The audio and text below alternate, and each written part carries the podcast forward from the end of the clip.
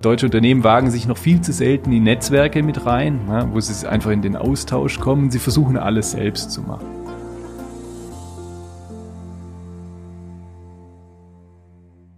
Ganz herzlich willkommen zu unserer ersten Folge Industrie 4.0, der Expertentalk für den Mittelstand. Schön, dass ihr eingeschaltet habt.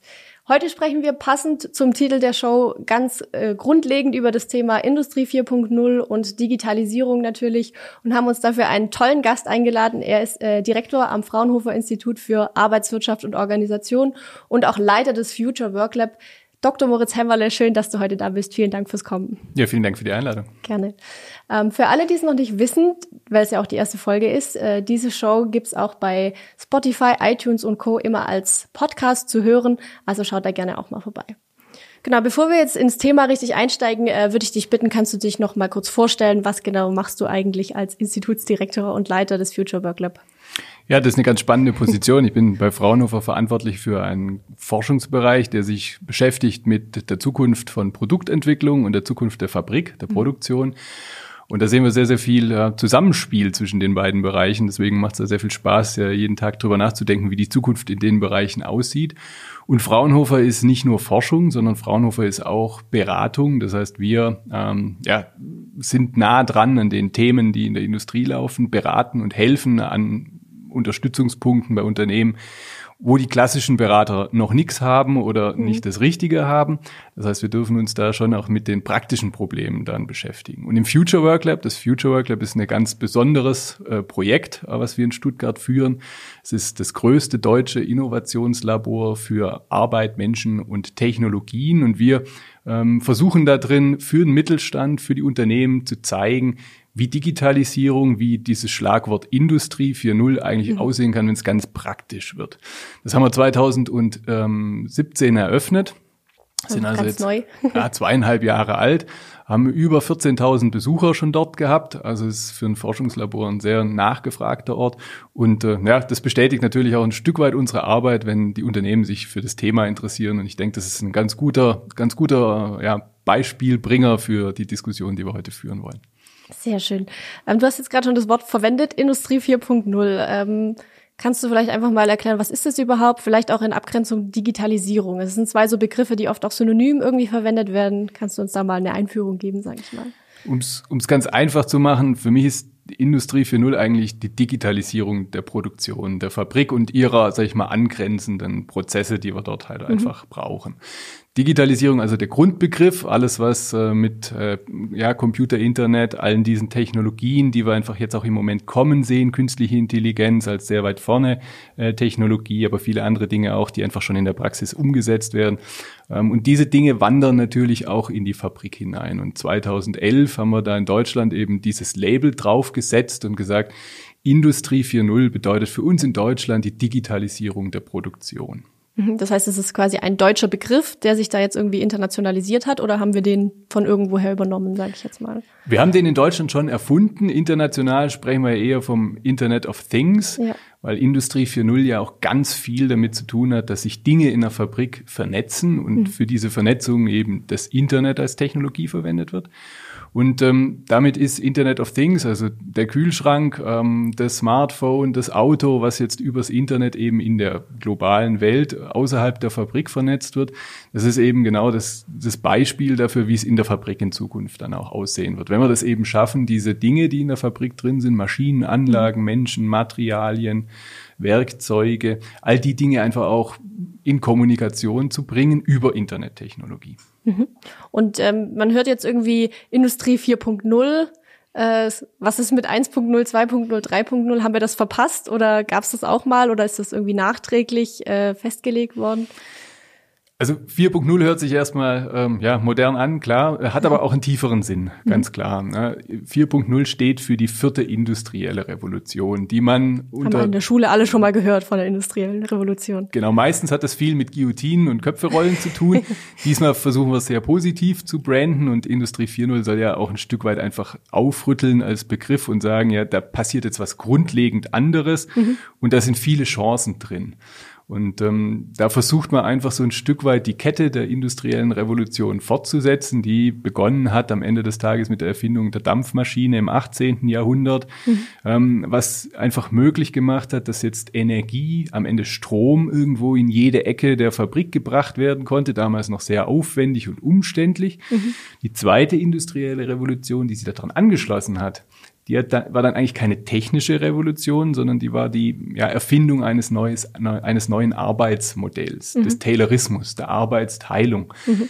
In der Fabrik hat sich das niedergeschlagen durch das Fließband, was man mhm. ja heute auch noch in vielen Fabriken hat. Das war, glaube ich, Henry Ford. Was äh, mhm. bei Henry Ford, also einer seiner äh, guten Bekannten, der Francis Taylor, der hat ja. diese Arbeitsteilung erfunden und umgesetzt hat man es eben in den Ford-Fabriken dann äh, sehr schnell, mhm. um zur damaligen Zeit es eben möglich zu machen, mit mäßiger Qualifikation bei den Mitarbeitern so ein komplexes Produkt wie ein Auto dann auch herzustellen. Mhm.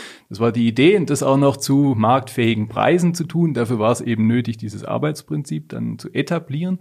Und Fabrik hat sich seitdem ja auch weiterentwickelt. Da sind viele Maschinen rein entstanden, da ist IT rein entstanden, da sind Steuerungen drin, wenn wir uns heutige Robotersysteme beispielsweise anschauen oder auch einfach Transferstraßen, die in so großen Fabriken drin haben oder auch ganz einfache Drehfräszentren, die wir auch im Mittelstand ganz viel sehen. Mhm. Ne?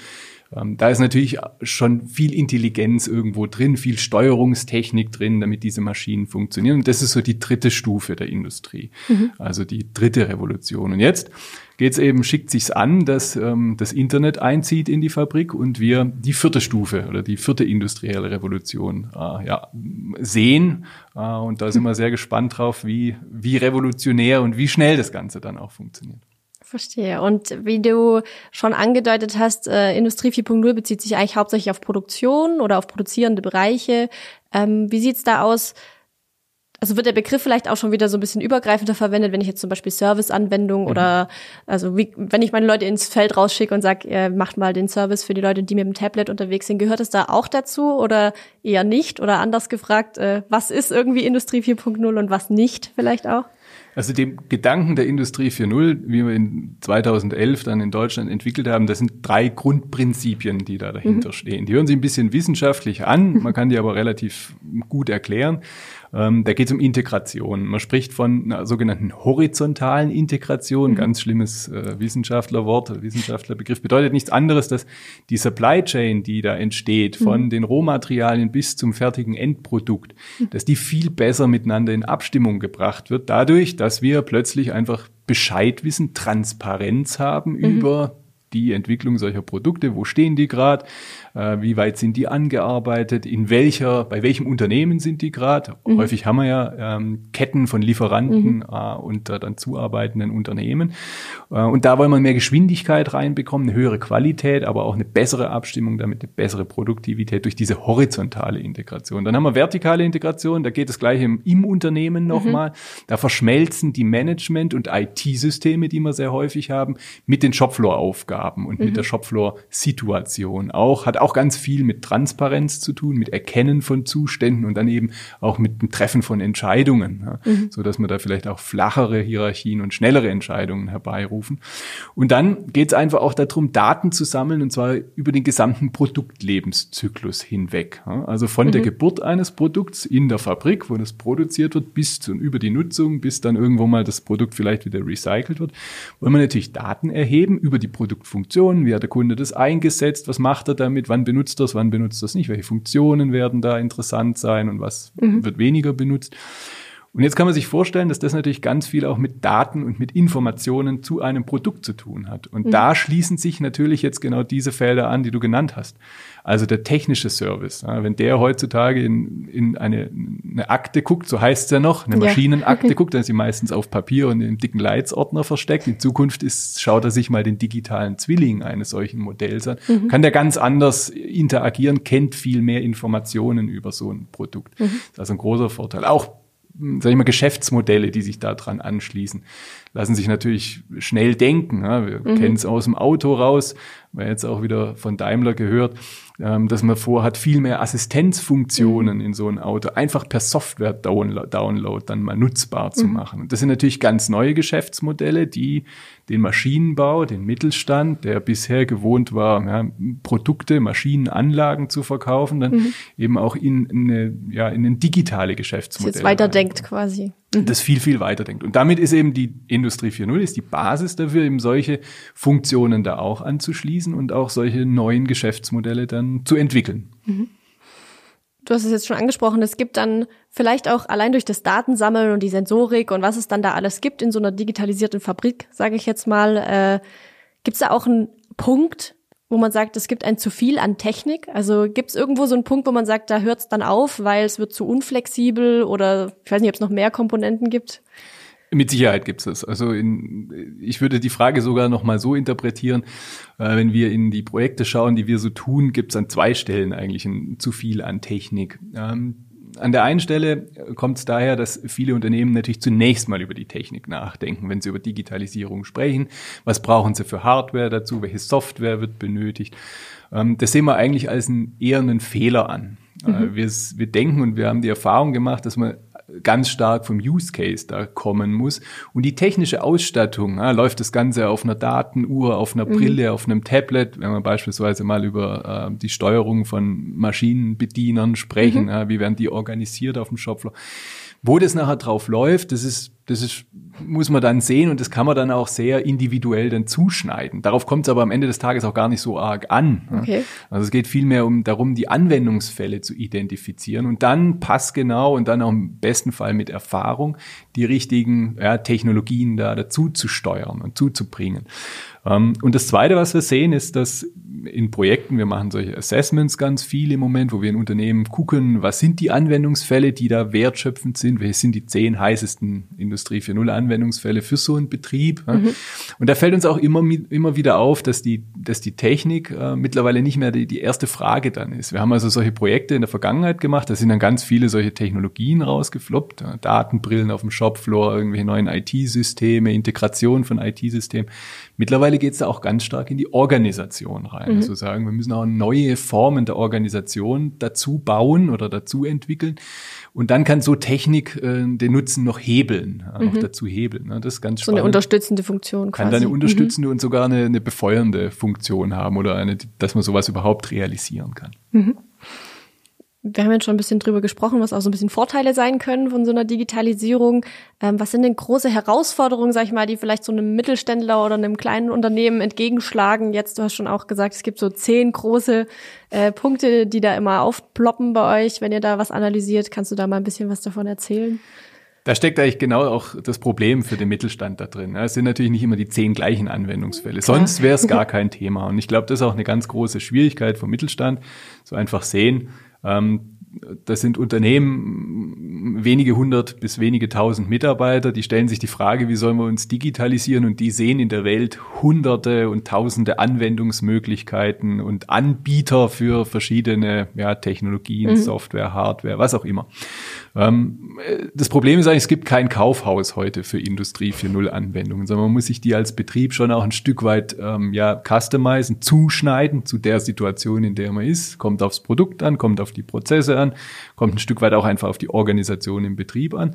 Und die meisten Unternehmen haben die große Schwierigkeit, dass sie sich da zu wenig Vorstellungen machen einfach mhm. an der mhm. Stelle. Dass sie zu wenig Informationen zu dem Thema haben, dass sie zu wenig wissen, was geht heute schon und dass sie dann versuchen, dann vielleicht auch nochmal schnell was zu kopieren, was andere gemacht haben. Das mhm. funktioniert natürlich nur sehr begrenzt, weil die Rahmenbedingungen einfach sich sehr häufig unterscheiden.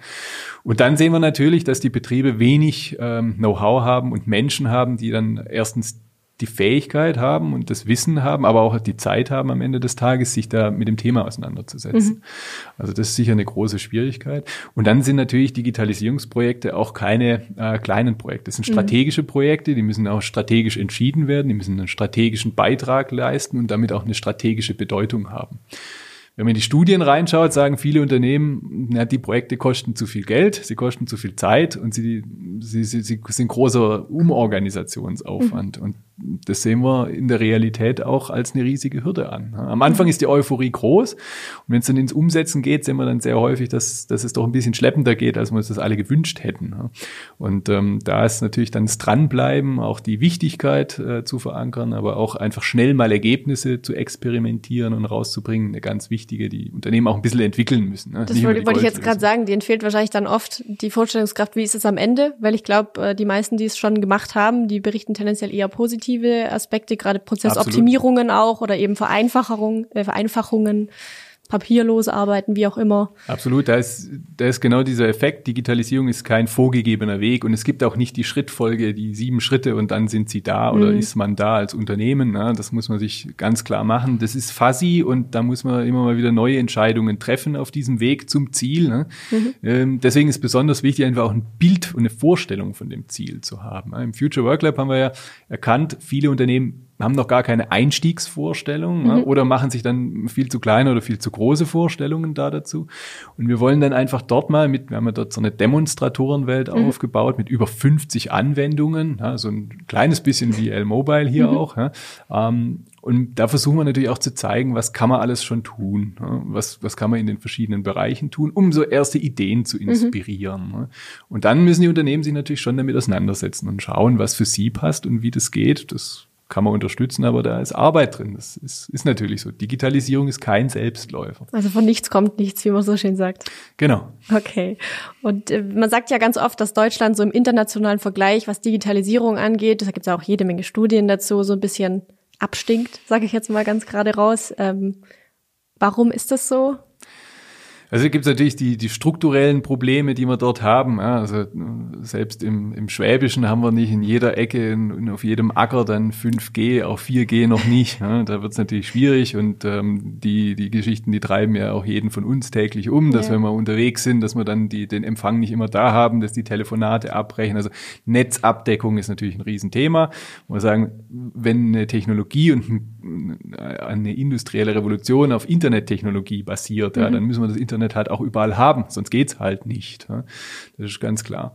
Dann haben wir natürlich auch so Situationen, wie ist unsere Industrie geprägt. Wir sind, wir sehen in Deutschland schon auch einige große Unternehmen, große Konzerne. Ähm, wir sehen aber auch, dass Unternehmen sehr viel auf ja, die Gesamtlösung schauen einfach. Und die wollen alles selber machen. Ich bin da nicht ganz sicher, ob das immer so richtig ist. Also mhm. wenn wir die besten Autos herstellen, müssen wir nicht die beste Fabrik digitalisieren können. Das kann auch jemand anderes dann für mhm. uns tun. Äh, deutsche Unternehmen wagen sich noch viel zu selten in Netzwerke mit rein, ne, wo sie einfach in den Austausch kommen. Sie versuchen alles selbst zu machen. Es gibt mhm. da so einen Begriff in der Wissenschaft, der nennt sich Ambidextrie, Beidhändigkeit. Okay. Also auf der einen Seite das Tagesgeschäft bestmöglich und sehr effizient abarbeiten, auf der anderen Seite Innovation und neue Dinge reinbekommen. Das beißt sich von den Vorgehensweisen, von den Prozessen. Die Menschen müssen anders denken. Mhm. Und wir haben ja viele Experimente gesehen in der Industrie, dass man sagt, man kauft Startups, ja, dann haben wir irgendwann einen ganzen, ganzen Blumenstrauß an Startups, die alle ganz nach oben äh, berichten. Das funktioniert irgendwann auch nicht mehr. Äh, Startups in die eigene Organisation zu integrieren, auch nicht so einfach. Mhm. Ähm, ich bin der Meinung, Industrie 4.0 ist eine Netzwerkaufgabe und da müssen die Unternehmen einfach schauen, welches Wissen brauchen sie wirklich selbst und wo können sie sich einfach auch ein Stück weit mal Know-how zukaufen. Ne? Mhm. Und wenn wir bei Startups sind, sind wir natürlich auch an dem Punkt andere Länder, andere Sitten. Ne? Wenn wir uns anschauen, wie, ähm, wie die Investitionsumfänge und auch die, die äh, Möglichkeiten äh, für Startups in den USA beispielsweise mhm. sind, dann sind da einfach ganz andere, stehen ganz andere Gelder dahinter. Mhm.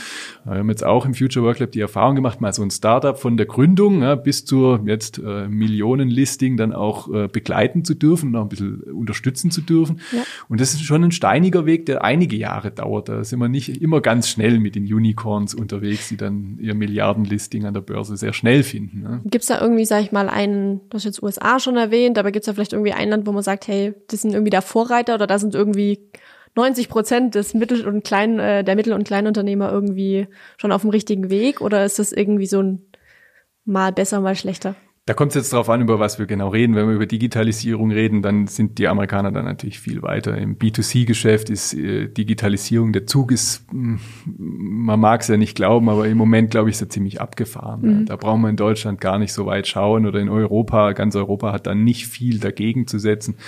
Wenn wir uns die großen Player da, Google, Amazon und Co. anschauen, da haben wir in Europa gerade mal die SAP und die ist mhm. aber auch schon wieder so nischig, dass man und auch so industriell geprägt, dass man in dem B2C-Bereich gar nicht, gar nicht anstinken können okay. dagegen. Da brauchst eine, einen ordentlichen Schritt und bin skeptisch, ob der so schnell passieren kann, mhm. weil die sind einfach gesetzt, die sind integriert, wir nutzen die alle und da springt jetzt kaum einer äh, auf eine neue Funktion äh, für ja. ein altes Prinzip. Ähm, wo wir eine riesen Chance haben und wo wir auch eine super Ausgangsposition in Deutschland haben und das sagen auch alle Studien, ähm, ist einfach im industriellen Bereich. Deswegen ist ja auch in Deutschland dieser Begriff Industrie 4.0 und die Digitalisierung mhm. der Produktion eine so wichtige Geschichte. Auch wenn uns die im privaten Leben vielleicht gar nicht so trifft, für die Betriebe, für die Unternehmen und damit auch für unseren Wohlstand als, als Menschen in Deutschland ist es unglaublich wichtig, dass wir diesen Schritt gehen. Und ähm, da bescheinigen uns viele Studien, die von außen auf Deutschland gucken, eine sehr, sehr gute Ausgangsposition, weil wir haben natürlich tolle Lösungen dort drin und wir haben auch Unternehmen. Ich nenne da immer sehr gerne die Firma Bosch, weil Bosch einfach mhm ja, die Größe hat und auch, sag ich mal, die Beidhändigkeit, sowohl eigene Fabriken auszustatten als auch Ausstatter der Welt zu sein, ne? äh, um hier natürlich auch ordentlich Gas geben zu können. Die sind auch sehr häufig unter den Gewinnern in solchen Wettbewerben, wo mhm. wir auf Industrie 4.0 schauen. Aber wir sehen eben auch, dass wenn wir von innen äh, in die Unternehmen reinschauen und aus der praktischen Welt gucken, dann sind wir in Deutschland da noch nicht so weit. Ja? Und dann sind es doch Innovationen. In Deutschland findet halt viel im Mittelstand statt, weil der Mittelstand in Deutschland eine sehr starke Position ist. Mhm. Und da müssen wir schon noch mehr Gas geben. Da sind wir im Moment irgendwo, wenn wir die VDMA-Studien, wenn wir den Glauben schenken dürfen, die viele 10.000 äh, Betriebe da analysiert haben, sind wir auf fünf Stufen. Ja, fünf ist äh, die beste und die mhm. ausgebauteste Stufe, so irgendwo zwischen der Eins und der Zwei unterwegs. Ja, also, also gibt vom, noch was vom Anfänger zum Mittelfeld. Ja, dann müssen wir schon gucken, dass es schneller geht.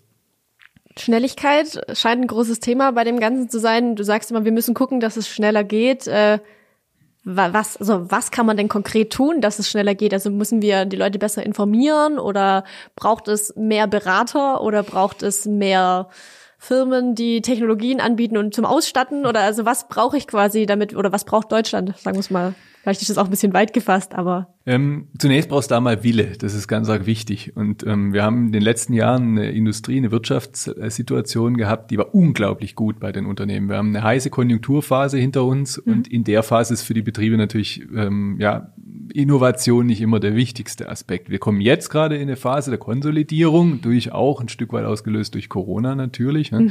Das ist auch eine Chance. Das muss man sich ganz klar sagen. Ne? Da, wo, wo, wo vielleicht nicht jede Hand für noch eine Maschine und noch ein Produkt eingesetzt werden kann, können wir die natürlich für Innovation nutzen. Da mhm. man, ja, das ist eine Riesenchance, das auch in den Betrieben zu tun. Und dann geht es einfach wirklich darum, ähm, strukturiert an die Sache ranzugehen. Ja? Und das, du hattest es angesprochen, das Gesamtpaket ist da einfach wichtig. Ja? Nicht die eine Lösung anzusetzen, sondern sich mal Gedanken, strategisch Gedanken zu machen, es richtig aufzuhängen, ist ganz wichtig. Mhm. Und dann einfach auch die nötige, den nötigen Aufwand da reinzustecken. Wenn wir uns angucken, was die Unternehmen erreichen wollen mit Digitalisierung, das sind immer die gleichen gleichen Ziele, die wir schon immer erreichen wollten. Schneller werden, günstiger werden, hochwertiger werden, flexibler werden. Das ist auch alles möglich mit Digitalisierung ja. zu erreichen. Aber wir müssen den Aufwand einfach treiben und den dann auch schultern und genügend Aufwand dort reinsetzen.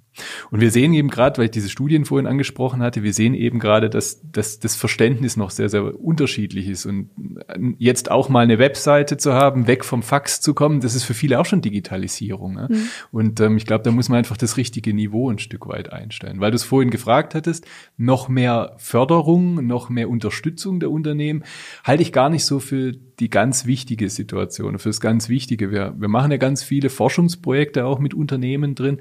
Und da ist mir immer besonders wichtig, dass die Unternehmen das nicht wegen den Fördergeldern tun, sondern mhm. weil sie einfach auch einen gewissen eigenen Nutzen da drin sehen, weil sie sich weiterentwickeln wollen. Und, und da muss eigentlich das ansetzen, nicht an der, wir müssen Digitalisierung machen, weil es das Geschäftsmodell verbessert, weil es die Prozesse besser macht. Mhm. Nicht, weil wir es gefördert bekommen oder auch da ein Stück weit unterstützt bekommen. Und das ist aber in der Industrie auch schon so angekommen aus meiner mhm. Sicht. Da sind viele einfach durch die Knappheit der Ressourcen sind sie einfach auch in der Situation, dass man nur das machen, was wirklich beiträgt zum Gewinn und zum Erfolg des Unternehmens. Und das ist eigentlich auch eine richtige Einstellung, eine gute Einstellung. Also das Wichtigste ist eigentlich im Prinzip, sag ich mal, die Unternehmen da abzuholen auf der Stufe, auf der sie stehen und dann eben gemeinsam einen Weg zu finden, wo es hingehen kann, wie man sich entwickeln kann, weil da gibt's ja wie du sagst, manche kommen noch vom Fax weg und andere sind vielleicht schon so weit, dass sie schon genau, das ist sehr unterschiedlich und da muss, muss auch Wissenschaft beispielsweise Acht geben, wo Ja. sie ansetzt. Ja, wir, wir haben in der Wissenschaft die letzten acht, neun Jahre eben Industrie 4.0 gesprochen. Das war für viele Unternehmen schon ein ganz schöner Wurf nach vorne ja, Mhm. vom Ist-Stand. Ich sage immer, wir reden da bei vielen Unternehmen immer noch von einer Situation von einer Steinzeit-Digitalisierung. Mhm. Die kommen da aus einer Steinzeit raus und die werden jetzt katapultiert in eine neue, neue Zukunft. Mhm. Und das ist für, vielleicht fürs Management häufig schon noch gehbar, diese Geschwindigkeit. Aber da sind auch Mitarbeiter in den Betrieben drin, die viele Jahre dort arbeiten, die in gewissen Prozessen arbeiten, in denen sie schon immer mit Werkzeugen, mit denen sie schon immer arbeiten. Und für die ist das was Neues. Selbst wenn sie diese Tools alle aus dem privaten Leben schon Mhm. gewohnt sein mögen, ist es für sie was anderes, damit im täglichen Arbeitsumfeld umzugehen. ne? Und das, das, das muss man beachten. Das ist auch einfach immer ein Change-Projekt, so ein, Ja. so ein Digitalisierungsprojekt. und betrifft halt auch irgendwie alle Unternehmensbereiche. Also es ist nicht nur, dass der Hans Meier seinen Job anders machen muss, sondern es betrifft halt im besten Fall oder wie auch immer man es nennen will, alle Bereiche. Das betrifft den ganzen Wertstrom vor allem. Ja. Ja. Und das ist, das geht durchs Unternehmen durch und mm, hört nicht an, an einer Abteilungsgrenze, an einem Bereich. Ist es nur das Lager? Ist es nun die, die Fertigung? Ist es nur die Montage? Ist es die Qualität, die Instandhaltung? Das muss zusammenpassen. Ne? Und ähm, da, am Ende fließen ja auch Daten da irgendwo drüber über diese Dinge. Wir brauchen Informationen aus der Fertigung, um in der Instandhaltung arbeiten zu können. Wir brauchen in der Entwicklung vielleicht Daten aus der Montage, aus, aus, der, aus der Qualitätssicherung, um unser Produkt besser machen zu können. Das, das ist, ein, ist ein, auch ein Netzwerk am Ende. Es spielt zusammen und da müssen die Dinge auch zusammenpassen. Dann. Und was ist mit Unternehmen, die vielleicht den Zug jetzt an sich vorbeirauschen sehen oder die vielleicht sagen, oh, das passt nicht zu uns, wir haben schon immer so gemacht und wir haben immer noch genug Aufträge, es reicht. Ähm, was würdest du sagen, eine langfristige Einschätzung, jemand, der jetzt nicht auf diesen Digitalisierungszug aufspringt oder eben einfach sagt, möchte ich nicht, ist es langfristig zukunftsfähig oder? Ich glaube, das ist eine Riesengefahr an der Stelle. Die, auch die gute Wirtschaftslage der letzten Jahre, die ist eine Riesengefahr, einfach so weiterzumachen wie bisher. Andere Länder sind da auch nicht auf dem Stillstand. Ja, wir haben viel äh, Konkurrenz aus Asien, auch im äh, Maschinenbau, auch in, im Automobilbereich mittlerweile. Und da läuft es natürlich ganz anders ab, vielleicht ein bisschen äh, ja, koordinierter. So wollen wir das in Deutschland, in Europa nicht tun. Ja. Das, Da müssen wir auf die freien Kräfte achten. Und Innovation steht da in der Vergangenheit leider ein bisschen hinten an, das stimmt. Also das heißt, wenn ich eine Eisdiele habe, kann ich vielleicht in Zukunft schon noch ohne Digitalisierung arbeiten. Aber selbst dort haben wir jetzt gelernt, dass es gut ist, auch irgendwo digitale Bestellmöglichkeiten zu etablieren. Das, das hilft in solchen gezeigt, ja. Situationen schon auch aus der Patsche. Ja.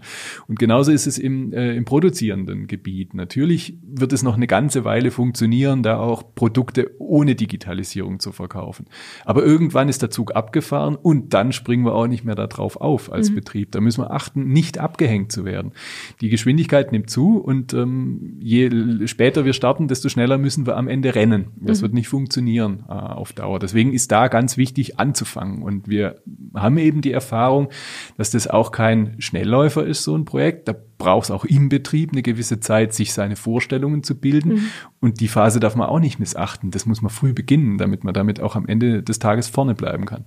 Und wenn wir jetzt nochmal so ein Recap machen, so was ist denn so der Schlüssel für eine erfolgreiche Digitalisierung? Du hast es zwar schon angesprochen, es gibt nicht äh, das Patentrezept und so machen wir es und so läuft's immer gut, aber gibt's da irgendwie so, ich sag mal, zwei, drei große Punkte, die wichtig sind? Zwei, drei Schritte vielleicht. Also ich würde immer empfehlen, erster Schritt, informieren Sie sich als Unternehmen. Die, die Betriebe müssen gucken, müssen in die Breite gehen. Die müssen ähm, einfach auch ein Stück weit vielleicht unabhängige ähm, Informationsquellen suchen. Ne?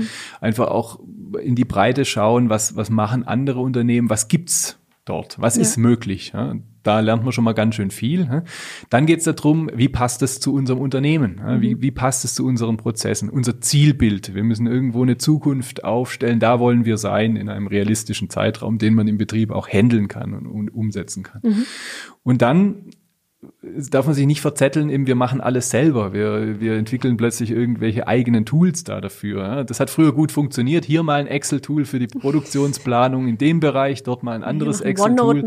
Vielleicht eine OneNote-Mappe ist ja schon super advanced an der Stelle. Also da ist viel dezentral passiert. Ja. Da würde ich ganz arg die Finger davon lassen, sondern eher sagen, schauen Sie dann als Unternehmen, dass, dass man dort in, in mit Partnern arbeitet und die Dinge, die andere besser können und die nicht kritisch für mein Geschäftsmodell sind und für mein Produkt und dessen Funktionen sind, mhm.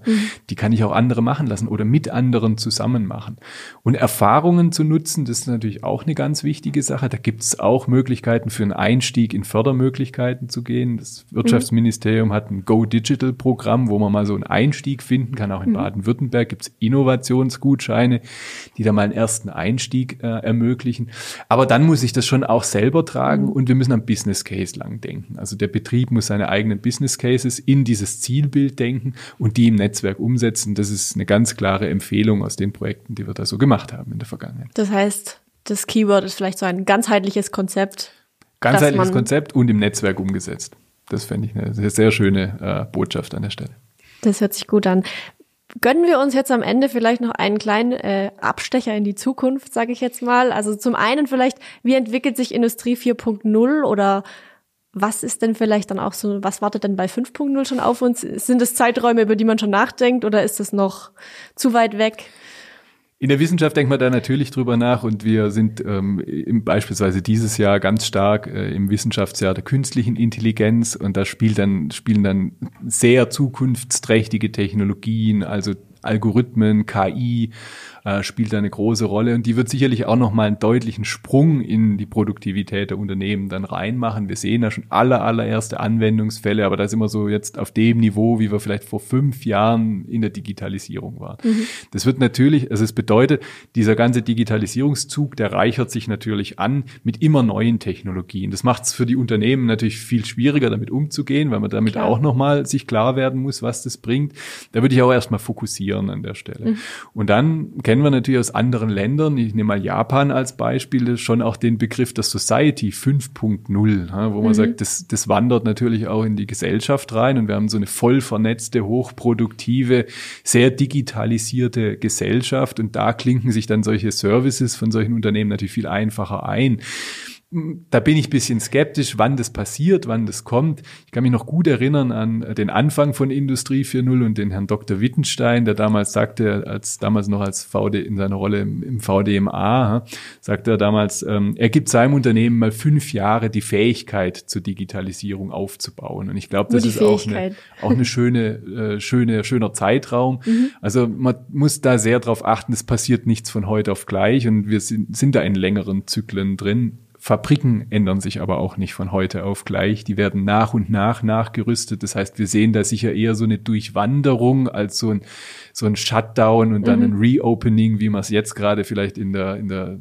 physischen Welt dann sehen. Ne? Das gibt's in der Digitalisierung eher nicht, sondern das ist, läuft kontinuierlich da rein. Und mhm. das ist, glaube ich, auch die Aufgabe für die Unternehmen, sich zukünftig einfach kontinuierlich mit diesem Thema zu beschäftigen, um wettbewerbsfähig zu bleiben. Das ist doch ein schönes Schlusswort. Die Zeit ist für mich wie im Flug vergangen. Ich habe gerade einen Blick auf die Uhr geworfen. Wir sind schon am Ende angekommen. Ich darf äh, mich zum einen äh, bei dir bedanken für das tolle Gespräch. Vielen Dank dafür. Ähm, ich darf auch schon ein bisschen spoilern. Es gibt auf jeden Fall nochmal ein Gespräch, wie das ganze Thema Industrie 4.0 sich dann auch auf das Arbeitsleben oder die Arbeitswelt auswirken wird. Das gibt's dann im Anschluss an diese Folge. Und ja, wenn ihr noch Fragen habt und euch diese oder, oder noch Themenwünsche habt oder Ideen habt, was ihr gerne noch sehen würdet im Rahmen dieses äh, Formats, dann schreibt uns das gerne unten in die Kommentare.